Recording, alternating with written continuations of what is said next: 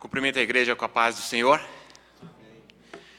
Aproveitando então a, o culto que antecede a próxima fim, fim, de semana, nós estaremos falando, é, falando a pregação hoje a respeito de missões. Mas também eu quero agradecer ao Senhor Jesus é, por, por essa oportunidade de estar aqui com os irmãos para louvar ao Senhor e também ministrar a palavra. Também quero agradecer ao reverendo é, Mateus, juntamente com o conselho, de ter me convidado para estar aqui com os irmãos nesta manhã. Irmãos, é, nós vamos então é, falar em Isaías capítulo 6. E antes de ler fazer a leitura desse texto, é, eu gostaria de fazer alguns, uma introdução. O tema da minha mensagem nesta manhã é Missão na visão da glória de Deus. Isso é muito importante no sentido da visão em que o cristão, cristão tem. Você não pode ir além da onde a sua visão alcança.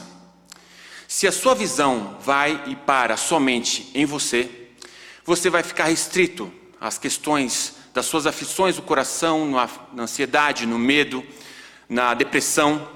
Se a sua visão vai somente até a sua família, você vai ficar preocupado com seu pai, com sua mãe, com seu filho, nos seus relacionamentos. Você então vai ter os seus embates familiares.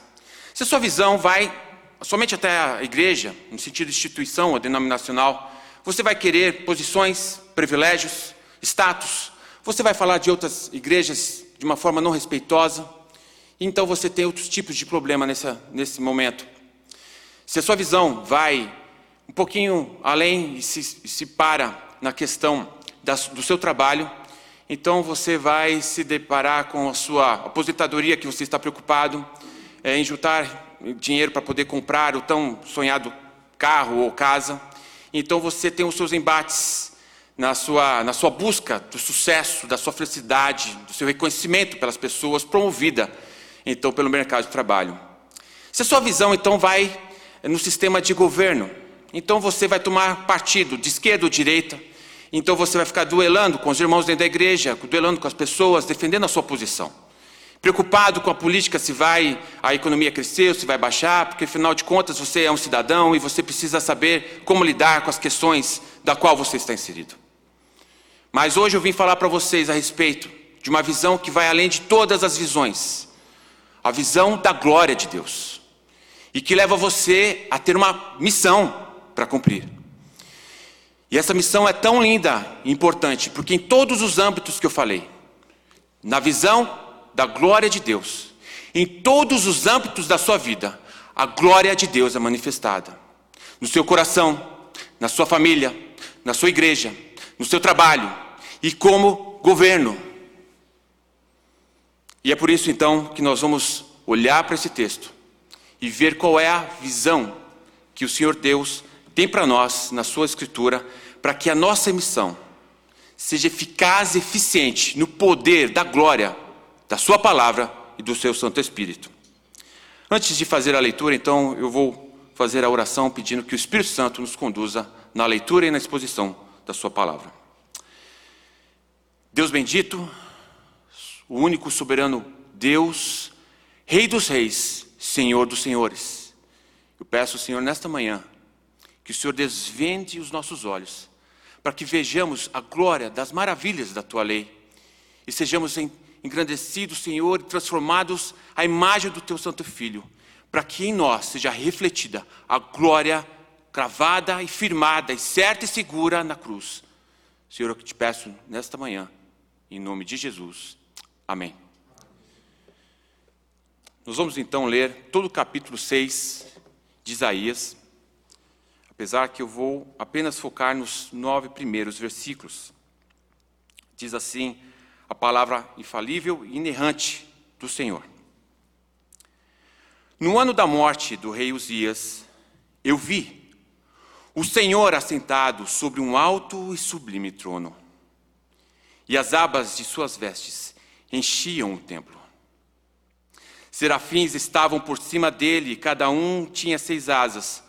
Com duas cobria o rosto, com duas cobria os seus pés, e com duas voavam e clamavam uns aos outros, dizendo: Santo, Santo, Santo é o Senhor dos exércitos, Toda a terra está cheia da sua glória.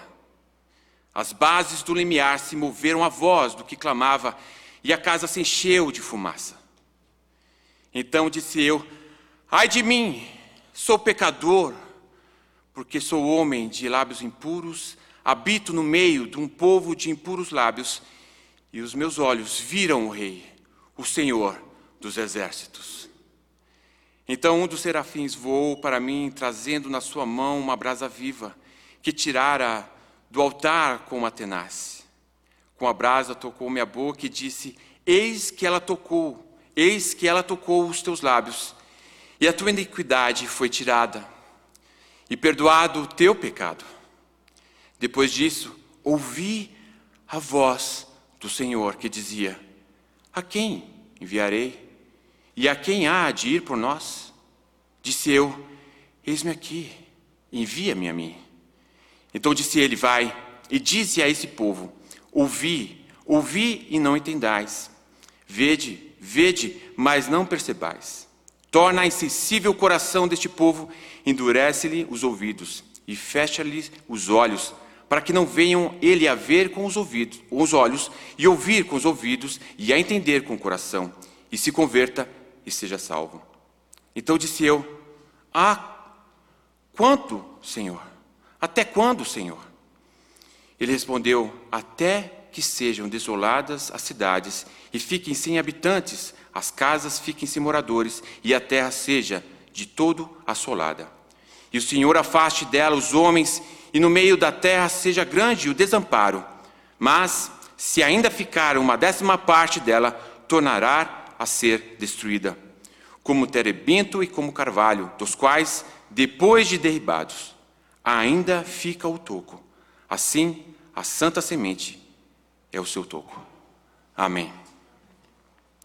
Meus queridos, nessa passagem eu vou dar uma introdução, não histórica, não do livro, mas uma introdução é, que diz respeito à visão que o profeta Isaías aqui tem em relação à visão e, e o momento que ele está vivendo aqui em Israel. Eu vou passar o outline para vocês me acompanharem. Então, o tema é a missão na visão da glória de Deus. Vou falar sobre a visão da missão. Em segundo, vou falar a respeito de ser testemunha da visão da glória de Deus. Em terceiro, eu vou falar a respeito de testemunhar a respeito da glória de Deus.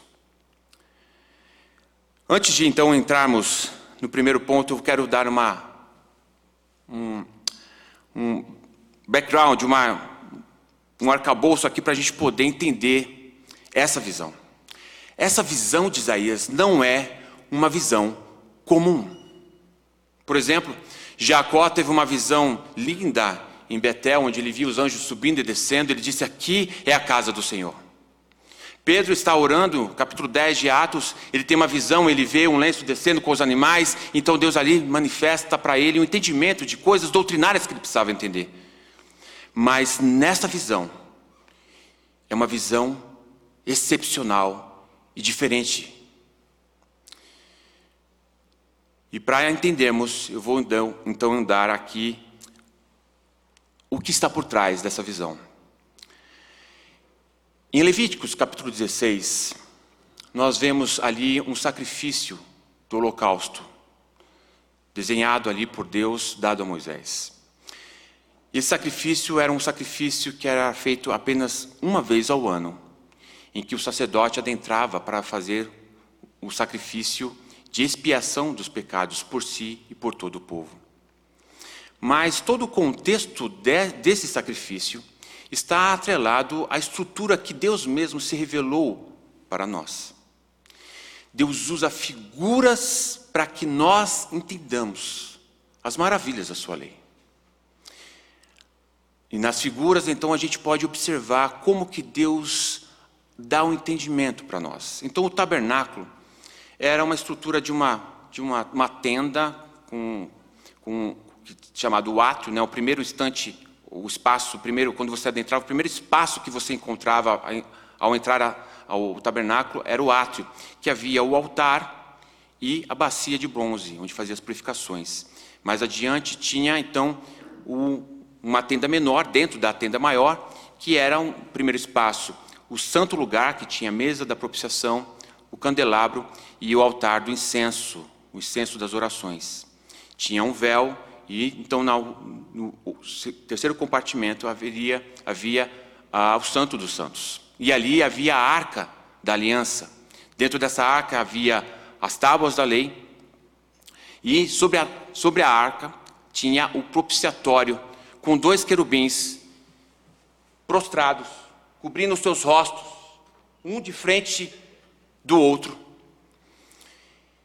E ali então nós tínhamos a arca da aliança composta pela arca com seu conteúdo e propiciatório que tinha as pontas do altar e os dois querubins voltados um de frente para o outro, numa posição de adoração. Prestem bem atenção nisso, porque são esses detalhes que vai fazer toda a diferença na exposição dessa passagem.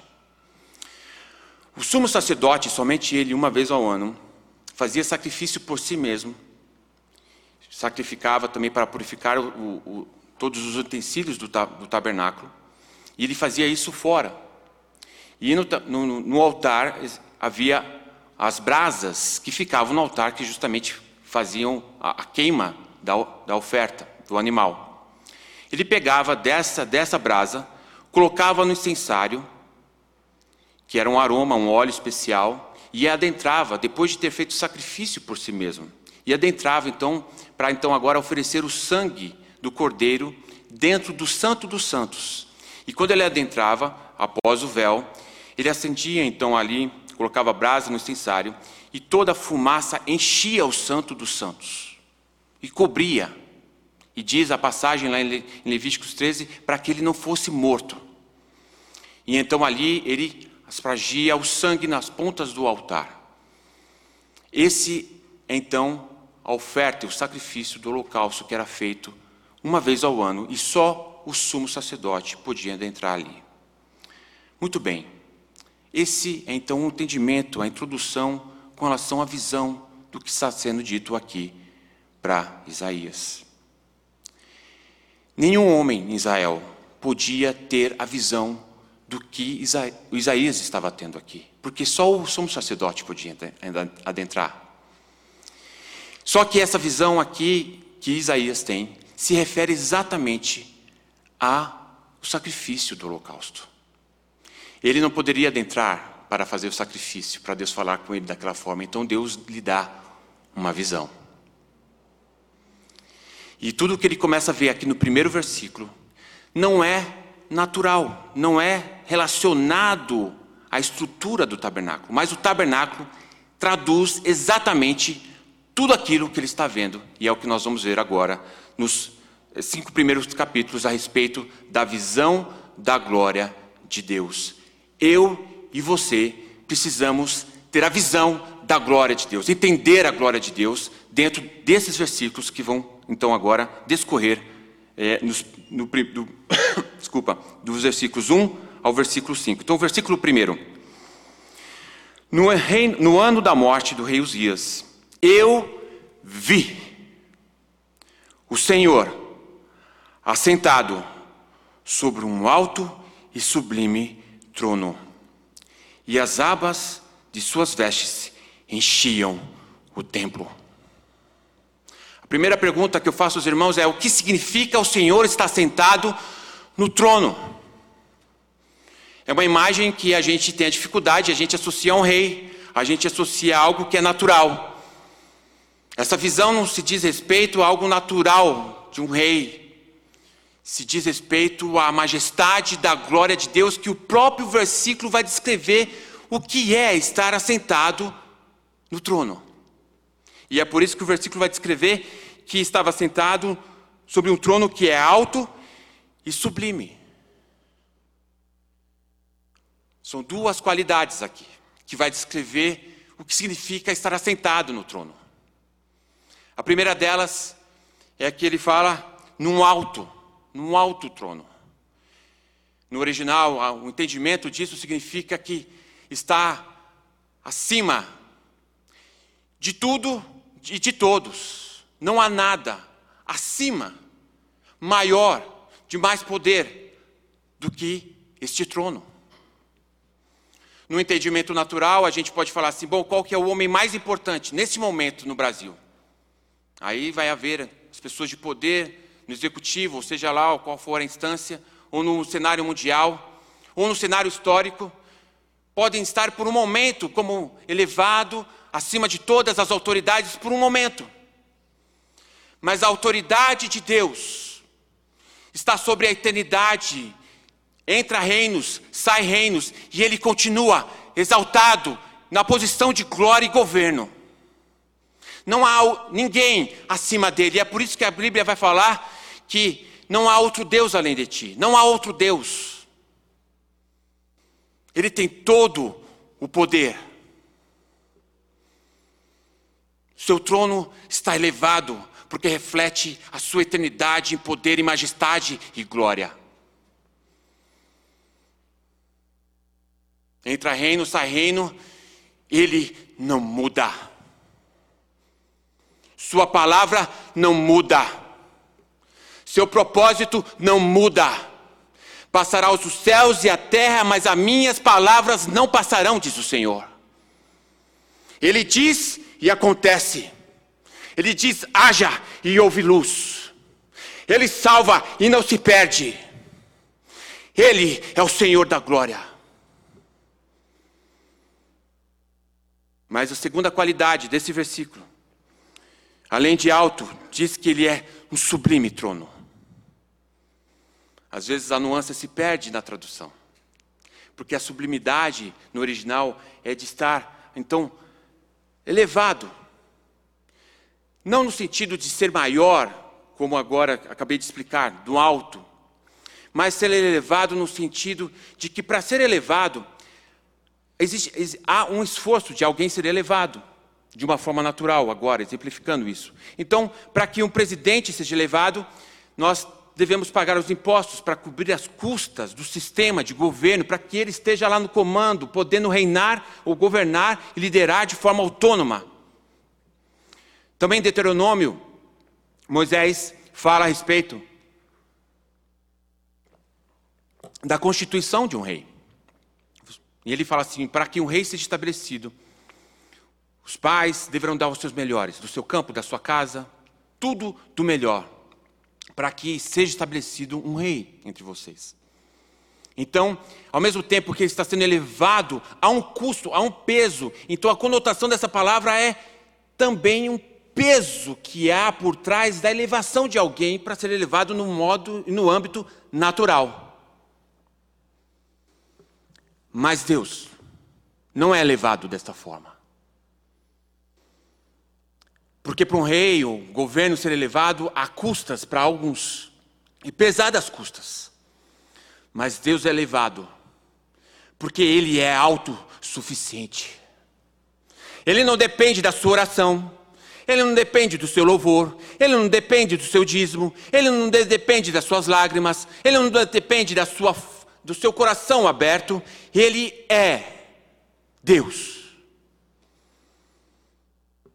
e dele emana toda a bondade, toda a virtude, toda a glória, toda a bênção, dele emana.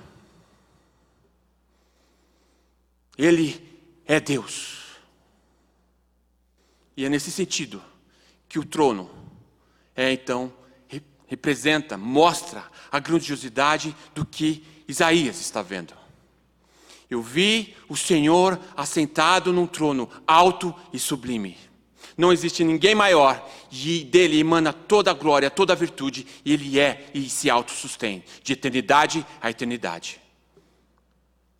Mas o versículo não para aí em descrever a glória de Deus. Ele diz: as abas de suas vestes enchem o templo. É uma figura. Abas das vestes as abas das olas dos sacerdotes. O que significa isso? E Jó vai dizer assim: que o que conhecemos e entendemos do Senhor são somente olas do seu manto. Conhecimento de Deus, da sua vontade, da sua palavra, dos seus propósitos, dos seus segredos. Mas aí entra então a figura que eu acabei de falar antes de entrar na visão.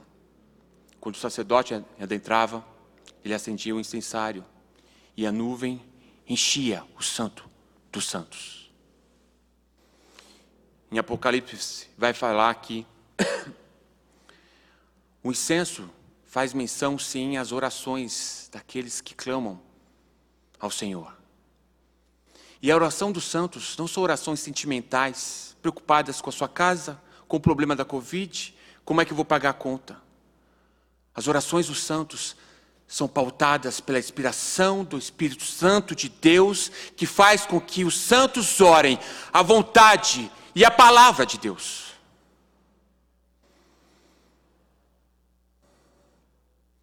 E então é nesse sentido que, quando Isaías está vendo o Senhor assentado no trono, ele vê do âmbito eterno da glória de Deus que em todo lugar em tempo, espaço, né, na região celestial, a glória de Deus é manifestada na sua vontade, é enchida, é preenchida, é completa.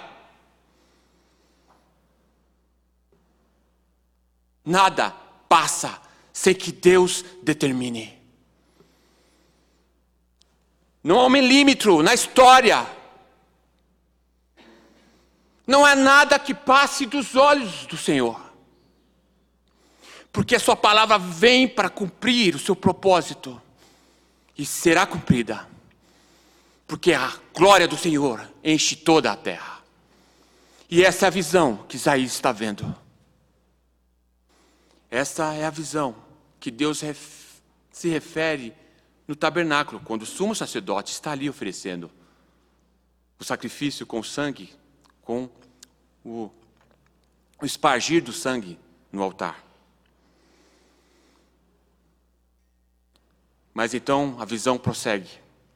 Versículo 2: Serafins estavam por cima dele, cada um tinha seis asas, duas cobriam seus rostos, duas cobriam seus pés e com duas voavam. Essa é exatamente a figura do propiciatório. Os querubins estão prostrados em adoração ao Senhor, porque um homem anjos se prostram mediante a glória do Senhor. Não há outra posição que devemos ter diante da Sua majestade. Não há outra justificativa, é por isso que eles cobrem, seus rostos, seus pés. Não há nada que podemos apresentar, nem mesmo os anjos. Que eles se prostram em adoração ao Senhor. E eles prosseguem no versículo 3. Clamavam para os outros, dizendo: Santo, Santo, Santo é o Senhor dos exércitos, toda a terra está cheia da sua glória. A Trindade, Deus é santo, o Filho é santo, o Espírito Santo é santo, a Trindade. O louvor que emana daqueles que veem a glória de Deus.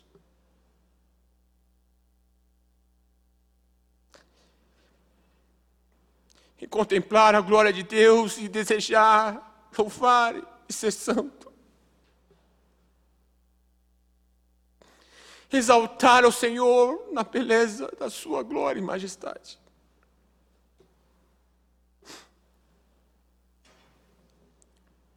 Santidade.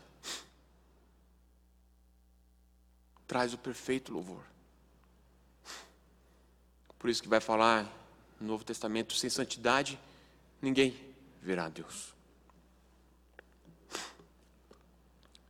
E ele prossegue dizendo: toda a terra está cheia da sua glória.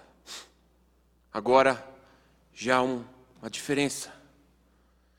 Isaías estava vendo o trono sua glória e majestade, os anjos louvando e adorando ao Senhor, mas agora ele vê numa outra dimensão: a terra está cheia da sua glória.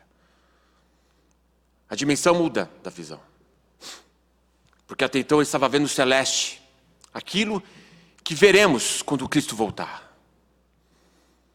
Mas agora ele passa a ver a glória de Deus em todos os âmbitos naturais, e a terra está cheia da sua glória.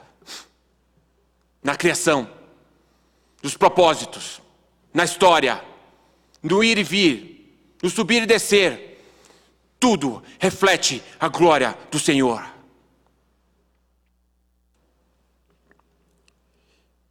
E ele prossegue no versículo 4. As bases do limiar se moveram à voz do que clamava.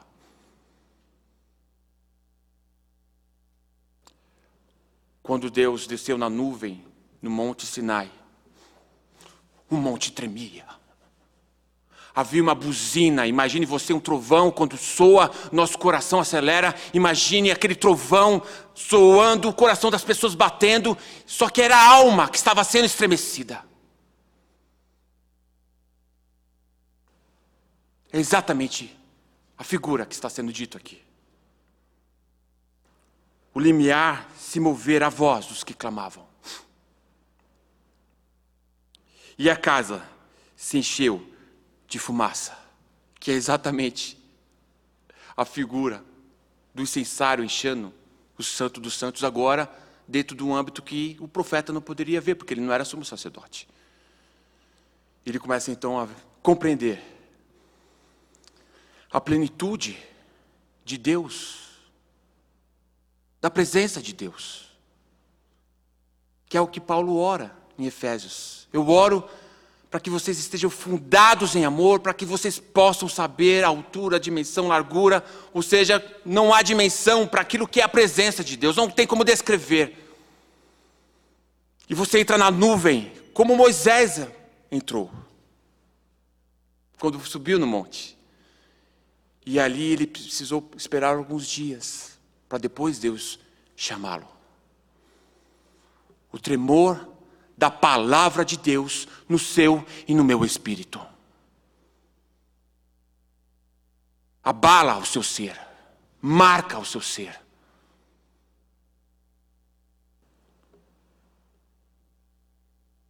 E então no versículo 5 ele diz: Então, disse eu, ai de mim, profeta Isaías, um profeta de Deus.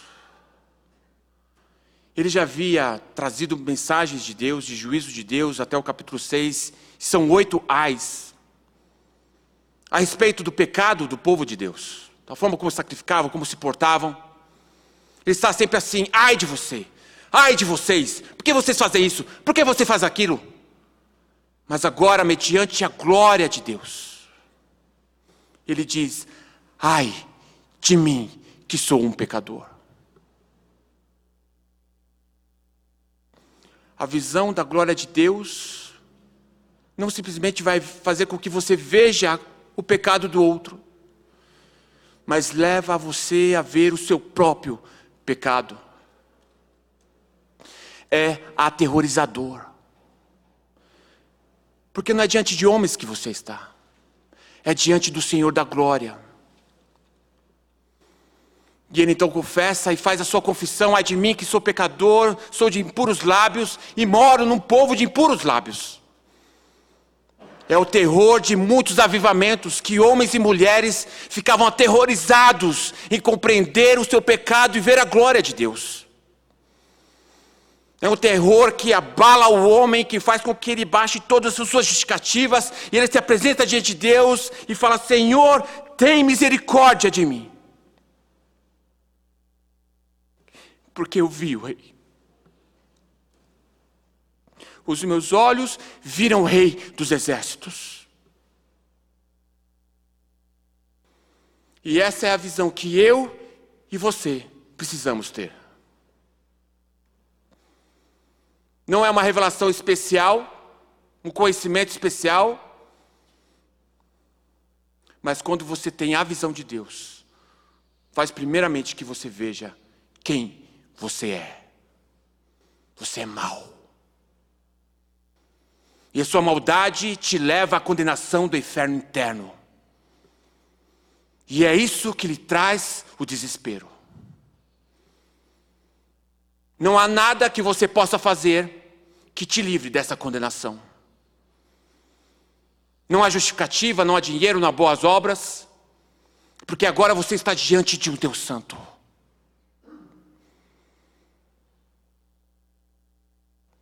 Mas é o mover de Deus, e somente dele, que faz com que você e eu professamos essa confissão. Porque a salvação, do começo ao fim, é Deus, é Cristo, é Espírito Santo, agindo e abrindo seus olhos, para que você veja quem você é e quem, e a sua glória de quem Cristo é. Só o Espírito Santo faz isso no homem, e ninguém mais. Não há persuasão humana, de entendimento, de teologia, de, seja qual for a argumentação, que convença um homem de se prostrar diante de Deus com tal tremor, se não for uma ação do Espírito Santo de Deus. E essa é a visão da glória de Deus, que nos leva a nos humilhar diante dEle, diante da Sua majestade e glória.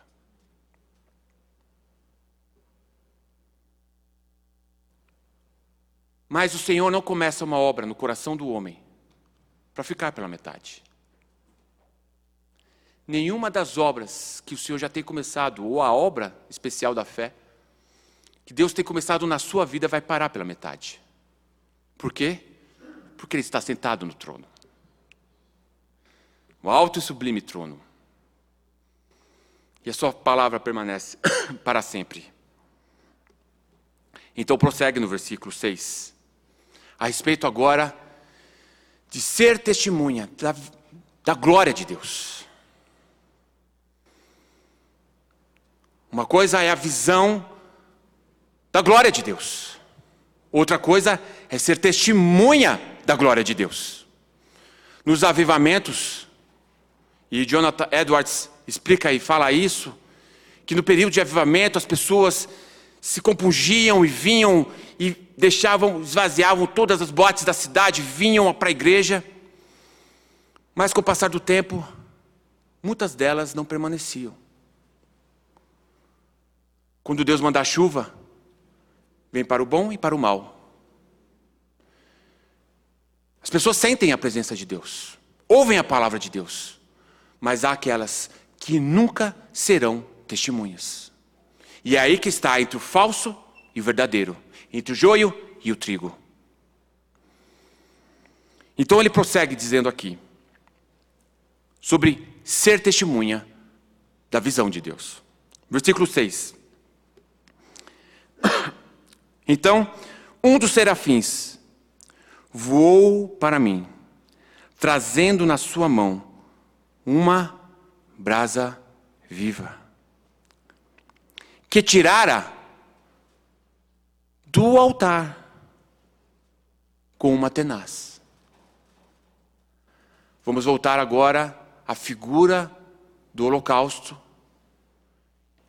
A tenaz, a brasa, estava em dois momentos diferentes no sacrifício. Primeiro, no altar. Então havia o sacrifício e a brasa estava lá no altar. O sacerdote tirava da brasa do altar, colocava no incensário e, adentrava para o Santo dos Santos. Vamos ler de novo. De onde o serafim tira a brasa? Versículo 6. Então um dos serafins voou para mim, trazendo na mão uma brasa viva, que tirara do altar. Do altar. Isso vai ser importante para nós. Versículo 7. Com a brasa tocou a minha boca. A pergunta agora é: por que a boca? Por que não o coração? Por que não as mãos? Por que não os pés? Se voltarmos ao versículo 5, qual é a confissão? Eu sou um homem pecador de impuros lábios e moro no meio de um povo de impuros lábios. Você só pode falar daquilo que você tem.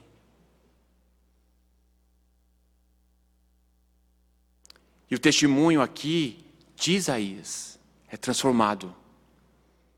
Por quê? Porque ele começa a compreender: ai de mim. E o que de fato ele precisava ser transformado. E que ele não tinha condição nenhuma de ser transformado. Então, o serafim toca nos seus lábios para que o seu testemunho seja pleno da experiência que a brasa traz na sua vida de purificação. É um testemunho agora ardente, com autoridade, com vigor, porque não é um raciocínio humano, mas é dado pela testificação no espírito do homem, simbolizado aqui pelos lábios. Ele toca porque o testemunho a partir de agora será diferente.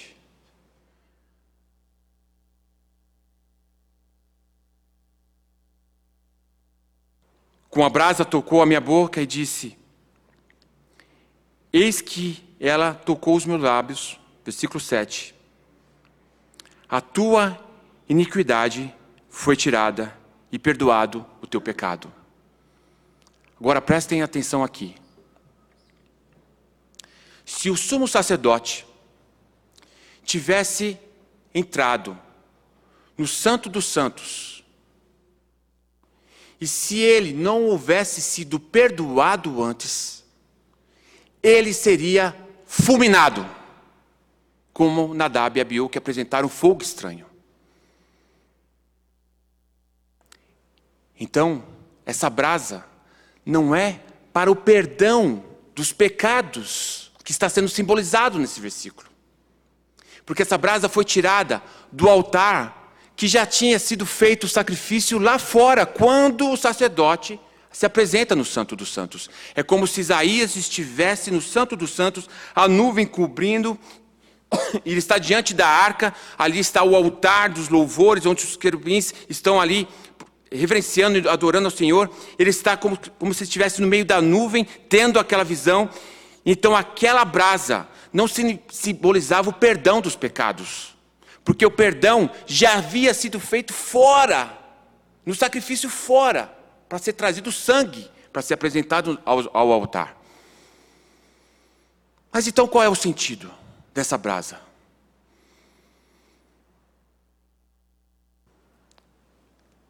É a testificação agora que fala em Romanos capítulo 8 porque é o Espírito Santo de Deus que testifica no nosso espírito que somos filhos de Deus. E por quê? Por causa da cruz. É o sacrifício de Cristo que faz com que você seja recebido como filho mediante o seu pecado. Ele que justifica, é Ele que cobre o seu pecado por seu sangue, porque agora o sangue não é agora mais aquele sacrificial do cordeiro que o sacerdote aspergia, mas o sangue que te justifica hoje é o sangue de Cristo.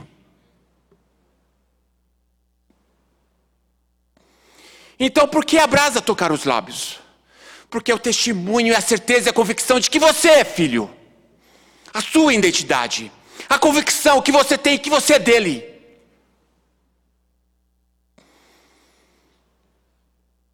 Nada tira isso do seu espírito quando você é marcado pela expressão de Deus. Você tem certeza absoluta. Levanta a teologia torta, conhecimento científico, argumentações, e você sabe que você é filho, e a palavra de Deus é verdade, e Jesus Cristo é Deus e Messias, e Ele veio para te salvar, e Ele te chamou, e você é dele. E com esse toque da brasa do altar nos seus lábios, o seu testemunho nunca mais será igual. O seu testemunho será com poder. Não simplesmente porque você leu, mas porque a palavra agora está sendo encarnada no seu espírito. E é onde que Deus vai permitir as situações das mais diversas na sua vida, para que você agora seja quebrantado por Deus. Para que o seu ego seja quebrantado. Para que você agora se apresente diante de Deus, não por aquilo que você tem, da sua experiência de presbiteriano, de qualquer coisa que tenha. Você confia em Cristo e no seu sangue. Você não fica com medo da Covid. Você não fica com medo do dinheiro. Porque você sabe que o seu redentor vive. E o seu olhar muda. Vai surgir as, das mais difíceis situações, das mais diversas e complexas. E você está lá firme. Deus tirou, Deus deu, Deus tirou. Bendito seja o nome do Senhor. Você se torna inabalável. Salmos, aqueles que confiam no Senhor são como um monte de Sião, que não se abala. Por quê? Porque você é bom? Porque você vai à igreja? Porque você vai dar o dízimo? Não. Porque você tem a marca do Espírito no seu coração. Isso faz você ser servo. Confiar na coisa que nunca vai mudar. Toda a sua alegria, minha alegria é uma só: a cruz de Cristo. Porque é lá que a brasa sai. É de lá, do sacrifício de Cristo. E por isso, Ele é o centro de tudo. E por isso que Paulo fala: não, não me propõe a pregar outra coisa a não ser Cristo ressuscitado. Porque quando você perde essa visão,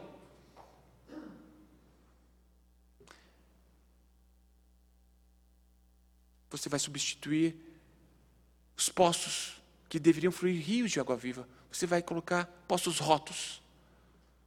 Substituir Cristo por algo que não faz sentido nenhum e parece até que é de Cristo, mas não é de Cristo.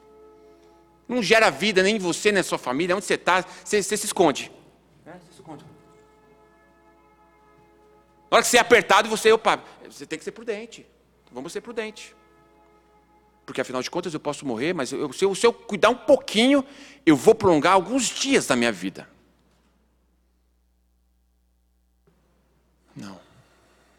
De maneira nenhuma. E essa é a marca da nova aliança prometida para você e para mim. A promessa foi dada. O Espírito Santo foi derramado sobre o povo de Deus. Porque agora, como cristão, e como Deus começando a trabalhar em você, no seu arrependimento, trazendo você para o reino, você vai ter um embate feroz.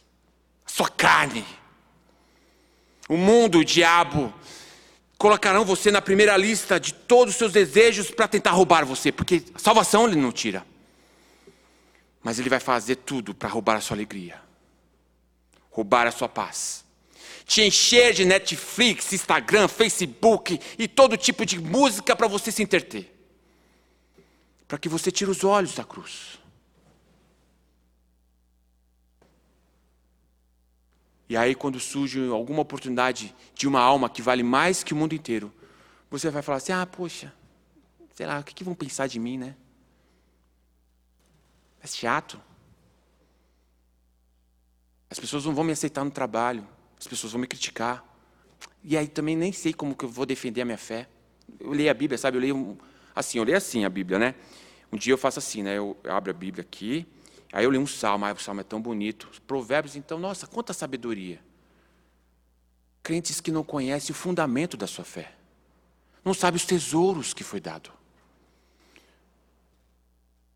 Por isso que o Espírito Santo, quando ele age, ele age sempre por meio da sua palavra. Vai testificar a respeito de Cristo, da palavra, e abrir seus olhos para que você saiba que você é príncipe e princesa. Que as palavras que você tem na sua boca é espírito e vida. Que você está então armado da armadura de Deus. E onde você chegar, você é bênção. A bênção de Abraão. Se tu uma bênção. Você pega o crente cheio do Espírito Santo de Deus, você coloca é bênção, coloca lá, ele é bênção. Onde você colocar ele é bênção. É bênção em casa, é bênção no trabalho, é na igreja, é onde ele é bênção. Por quê? Ele tem a tenaz. Ele tem um olhar agora do reino. O propósito dele agora é o reino. O propósito agora são os perdidos. Ele ora pelos perdidos. Ele tem o coração pelos perdidos. Ele se preocupa com o povo de, de Deus na igreja. Porque a tenaz ferve o seu coração.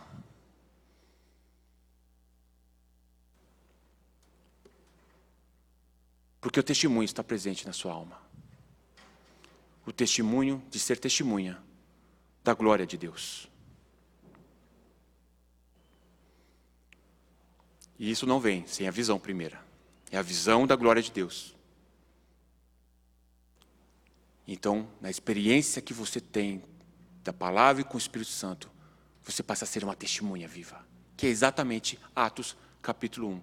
E recebereis poder. Para quê? Para ser testemunha. Agora você é regimentado, como diz aqui versículo 5, o Senhor dos exércitos.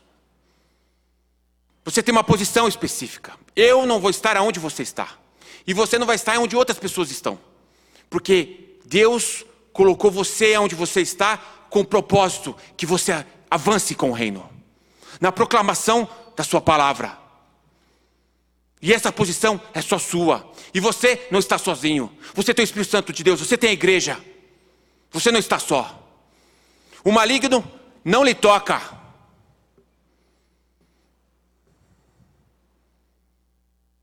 O exército de Deus lutando as lutas de Deus e não as minhas lutas no individualismo, no individualismo.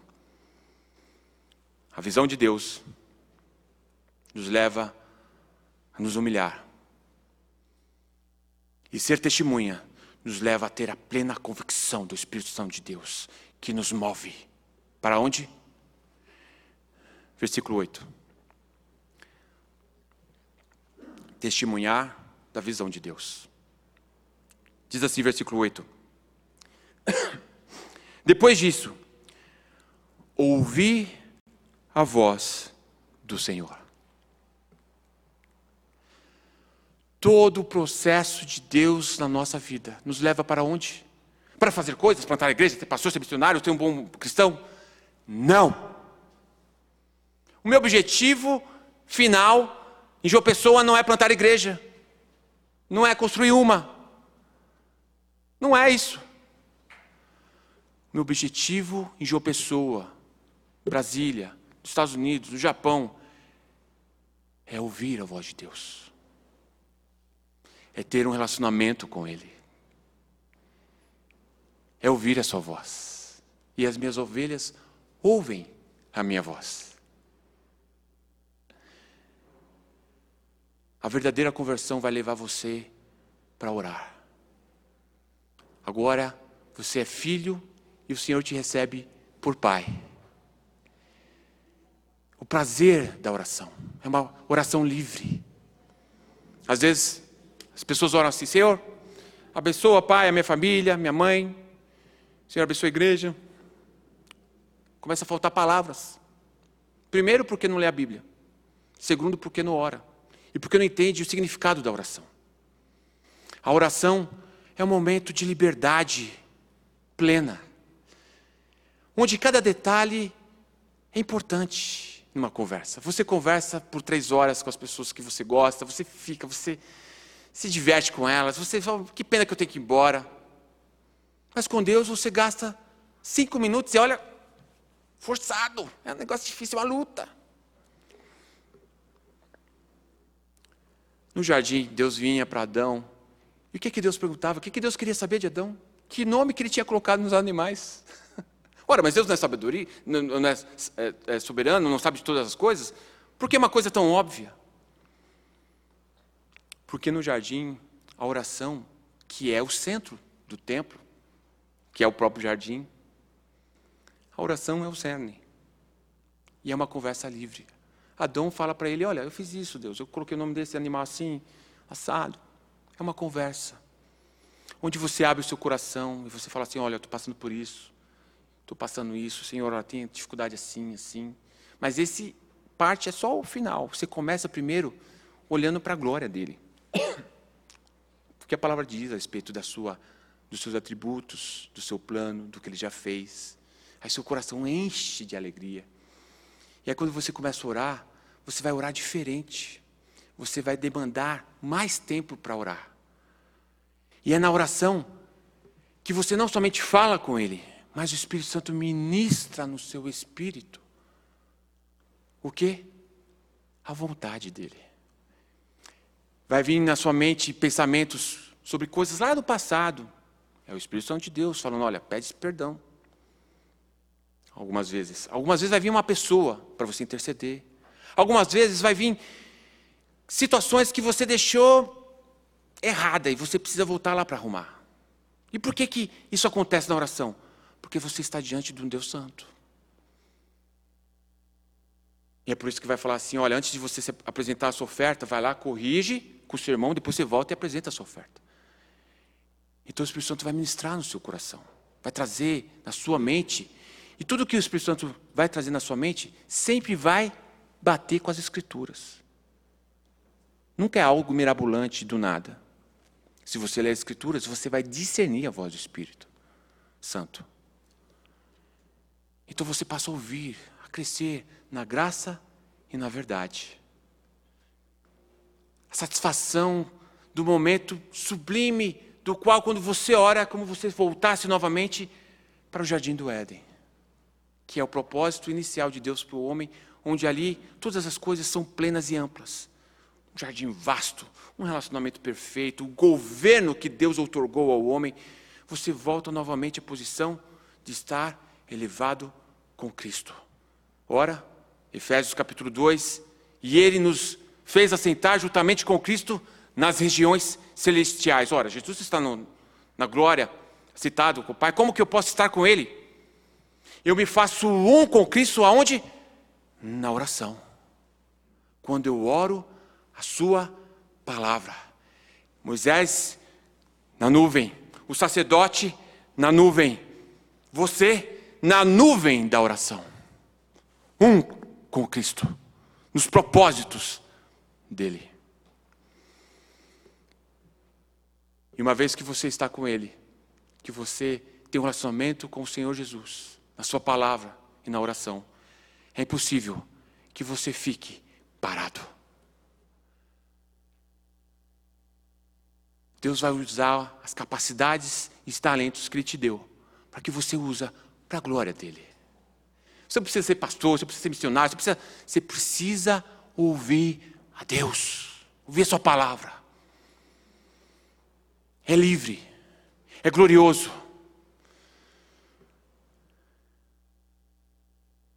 E o dom que vocês você usava para o pecado, você vai agora usar para Deus e você vai refletir a glória de Cristo. Cristo em vós, a esperança da glória.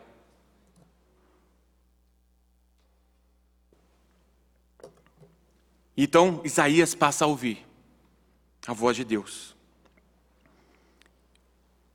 Olha o que ele ouve no versículo 8. A quem enviarei? Deus dizendo: A quem enviarei? E a quem há de ir por nós? Ora, se Deus é soberano, é imutável, é glorioso, por que, que Ele está fazendo essa pergunta aqui? Simples. Porque Deus não faz nada sem nos revelar aos seus profetas. No sentido agora que você participa do reino com Cristo. Ele chama você agora para participar do plano eterno dele. E o nosso privilégio e glória é participar do reino de Deus. É uma bênção servir ao Senhor. Por quê? Porque eu só preciso testemunhar, o resto ele faz tudo. ele faz tudo. Você acha que é porque você estudou que você vai convencer as pessoas? É, você acha que a pessoa é difícil lá no aconselhamento? Você acha que é você que vai conseguir persuadir a pessoa a mudar? Não.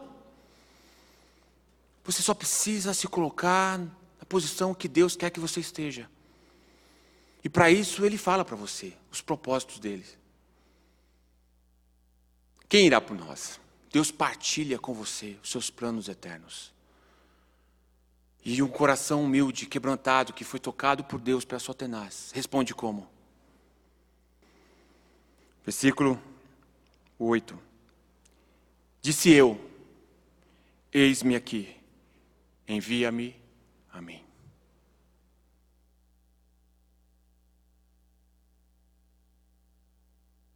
A resposta diante da glória de Deus, da sua tenaz, diante de um relacionamento onde você é livre, você quer adorá-lo, você quer servi-lo, e agora você não vê mais dificuldade de nada.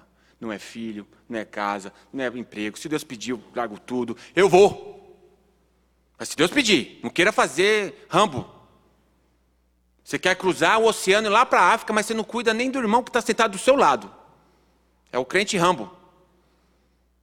Não é isso que Deus quer. Deus quer que você não haja por emoções ou por impulsos. Ele quer que você haja pela sua palavra e pelo seu espírito.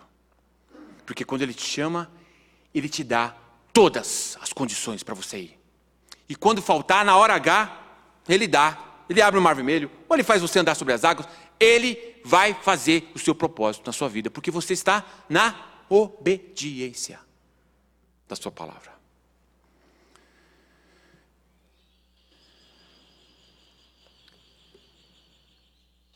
É isso que Deus quer ouvir hoje de você. Eis-me aqui, Senhor. Usa-me. Deus som dos corações. E há muitas coisas que nos impedem de atender o chamado de Deus. Tantos impedimentos, por quê? Por causa da visão. Mas uma vez que você tem a visão da glória e você tem a certeza do toque do, do, do Santo Espírito, e você tem um relacionamento com Ele, essa vai ser a resposta imediata que você vai ter. E você se apresentar, Senhor, eis-me aqui. Versículo 9. Então disse ele: Vai e disse, dize ao povo: Ouvi, ouvi e não entendais. Vede, vede, mas não percebais.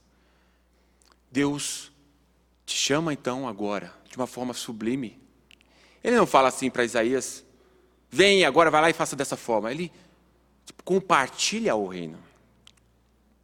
E no que você então entende a soberania e a glória, você se dispõe, então ele nos dá também a mensagem, a forma como fazer. Nós vimos a respeito que a missão é uma missão feita na visão da glória de Deus. Na visão em que você vê Ele assentado no trono e te leva à humildade. Que faz com que você se arrependa, então você é tocado pelo Espírito Santo de Deus, que traz a convicção, então você tem agora a autoridade de ser uma testemunha da glória de Deus. Você vai então agora para um relacionamento com Deus, na oração, e você não vai ficar parado. Você vai testemunhar daquilo que você viu, da glória de Deus. Eu ia pedir para os irmãos prostrarem a fronte e fazer uma análise da sua vida hoje diante do Senhor. Você não está diante de mim. Você está diante do Senhor dos Exércitos. E hoje Ele falou pela Sua palavra. A minha primeira pergunta para você é se você viu a glória de Deus. Que Ele é elevado, exaltado, sublime e tem todo o poder sobre a sua vida. Se isso realmente te levou a um arrependimento sincero de romper com o pecado e dizer: Senhor, salva-me. Essa é a primeira pergunta. Você já fez essa oração convicto e pleno de certeza da sua miserabilidade e de que nada você tem a oferecer? A segunda pergunta se diz respeito à convicção de fé. Se você então experimentou esse arrependimento, você tem convicção de fé. Às vezes você não tem certeza da sua salvação, você fica na dúvida, Ou às vezes você foi tocado, mas por caminhos que você andou, você está como um poço roto e já não sente mais a testificação, você está se debatendo nas teologias, nos questionamentos internos. Você precisa, então, agora perguntar a você: eu tenho a testificação do Espírito, como dizem Romanos, que eu sou filho? E por fim, se você tem esses dois primeiros, você tem testificado, usado da sua vida em todas as circunstâncias para testificar do Senhor. A sua preocupação tem sido as almas que estão ao seu lado, tão de perto, tão, tão próximo de você, e às vezes no dia a dia, por onde você passa. As pessoas da igreja têm sido a sua preocupação de estabelecer e firmar os irmãos na fé. Se você, na primeira questão, você não tem certeza do arrependimento, então, eu digo a você: peça perdão ao Senhor e peça, Senhor, traga a convicção de pecado ao meu espírito. Salva-me, porque o Senhor não despreza um coração quebrantado. Se você ouviu essa mensagem, creu na palavra de Deus na mensagem, viu que você não tem esse arrependimento, faça essa oração. E clame a Ele. Busque a Ele, porque é Ele que proporcionou o sangue, Cristo Jesus que proporcionou o sangue, para que você pudesse então vir a Ele. E Ele mesmo te toca e te salva. Se você é um crente que já está há tempo na igreja, você se acomodou, você gosta até da igreja, dos louvores, do pastor, acha legal, mas sua vida está assim, sabe? Não vai, não vem, você está assim no meio do caminho. Falta para você aquele ardor dos dois discípulos de Emaú. Está saindo de Jerusalém. Hoje você ouviu a palavra. Peça ao Espírito Santo a testificação. Senhor, ministra no meu espírito a tua verdade.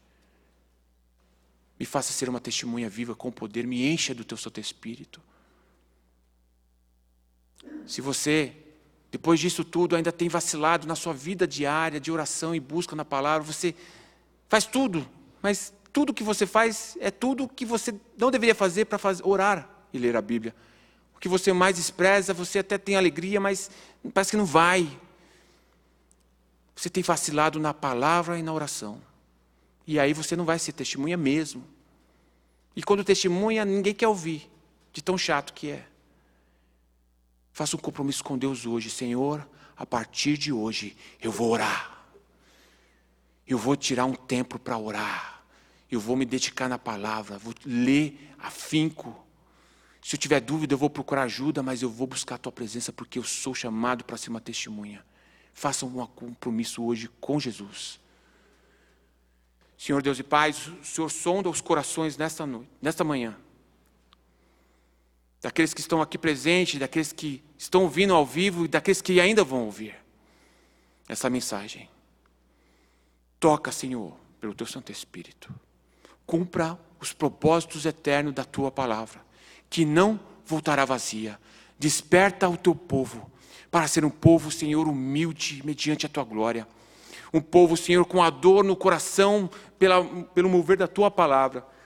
E um, povo de, de grande devoção na comunhão com o Senhor, para crescer na graça e no Espírito para que o teu nome seja glorificado, exaltado, e tua, o teu nome, Senhor, seja visto sobre a igreja, sobre os irmãos, sobre as famílias, sobre todos os lugares que o teu povo estiver. Senhor, aviva-nos, aviva-nos, é o que eu te peço, no nome de Jesus. Amém.